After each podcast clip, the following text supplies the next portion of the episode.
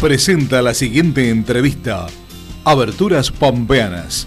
Calidad y el mejor servicio postventa. Ruta 1 y calle 32. Visita nuestra página www.aberturaspampeanas.com.ar. Eh, sí, sí, la verdad lamentable. Eh, Mm. Estamos viviendo una gravedad institucional. Están estafando a la voluntad popular. Estafando a la Eh, voluntad- Concretamente, sí. Concretamente, Daniel, lo que ha decidido el oficialismo, concretamente el vernismo, con esa alianza que tienen con algunos del PRO, Mm.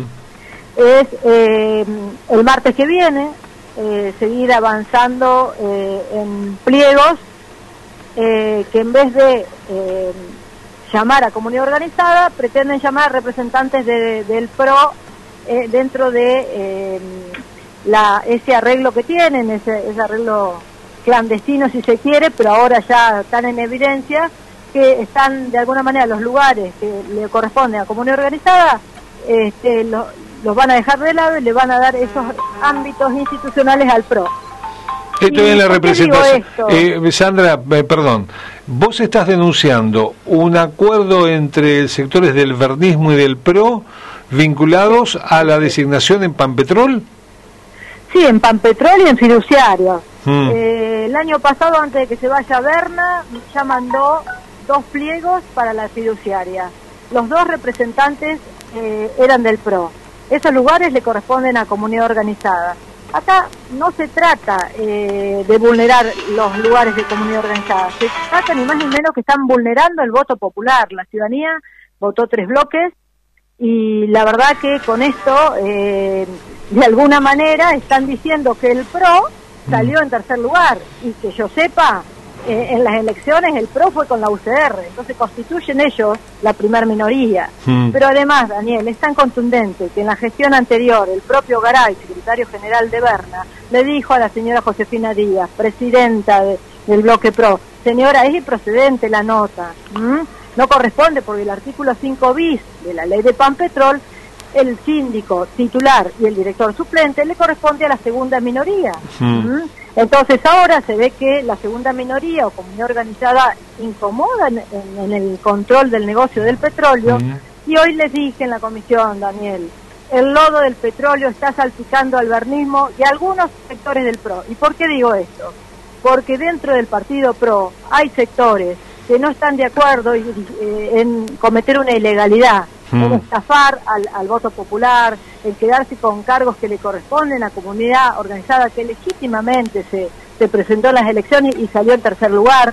Mm. Entonces, hay gente del PRO, incluso exdiputados, la diputada Ler, el, el exdiputado mandato cumplido también, Máximo Aliaga, Mm. el, el actual presidente de la Asamblea del PRO, eh, también les dijo, que fue el primer presidente del partido PRO, les dijo, no, señores, la segunda minoría corresponde a comunidad organizada. Mm. Y en definitiva, Daniel, es lo mismo que dijo el, el radicalismo en su conjunto de todas las líneas políticas Claro. que se reunieron y dijeron, miren, este es un tema, la, la segunda minoría es comunidad organizada, porque acá no se trata de unos u otros, Mm. acá se trata de respetar ni más ni menos lo que la ciudadanía votó el 19 de mayo del año pasado. Entonces, Sandra, la verdad es eh, lamentable, es eh, lamentable lo que está ocurriendo. Sandra, más allá de esta denuncia pública que es muy, pero muy fuerte, y ya te digo que está teniendo repercusiones, más allá de esta denuncia pública muy fuerte, digo, ¿cuál es la herramienta que tiene, eh, eh, que tenés vos como, como diputada, que tienen otros diputados,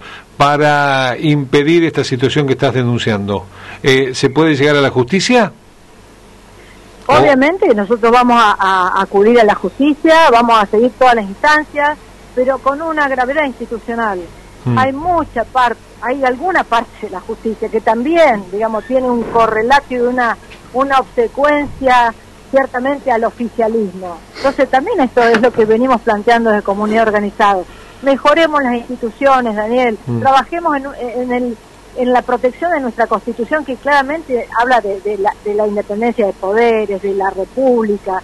Y hoy, por ejemplo, había eh, incluso había una eh, diputada radical que dice, bueno, pidámosle si hay una falsa interpretación, una, una duda en la interpretación al Superior Tribunal. Le digo, eh, señora diputada, posiblemente ella es muy nueva y yo admito el idealismo que tiene, que yo también entré con mucho idealismo. Mm. Después me di cuenta que los del Superior Tribunal son operadores eh, eh, políticos del gobierno que los elige el propio gobierno provincial para ponerlos allí. Entonces, ¿yo qué le voy a preguntar a Lossi y a Zapa cuando yo sé qué es lo que va a contestar so, eh, Zapa y Lossi? Pero además, Daniel, acá no hay dudas.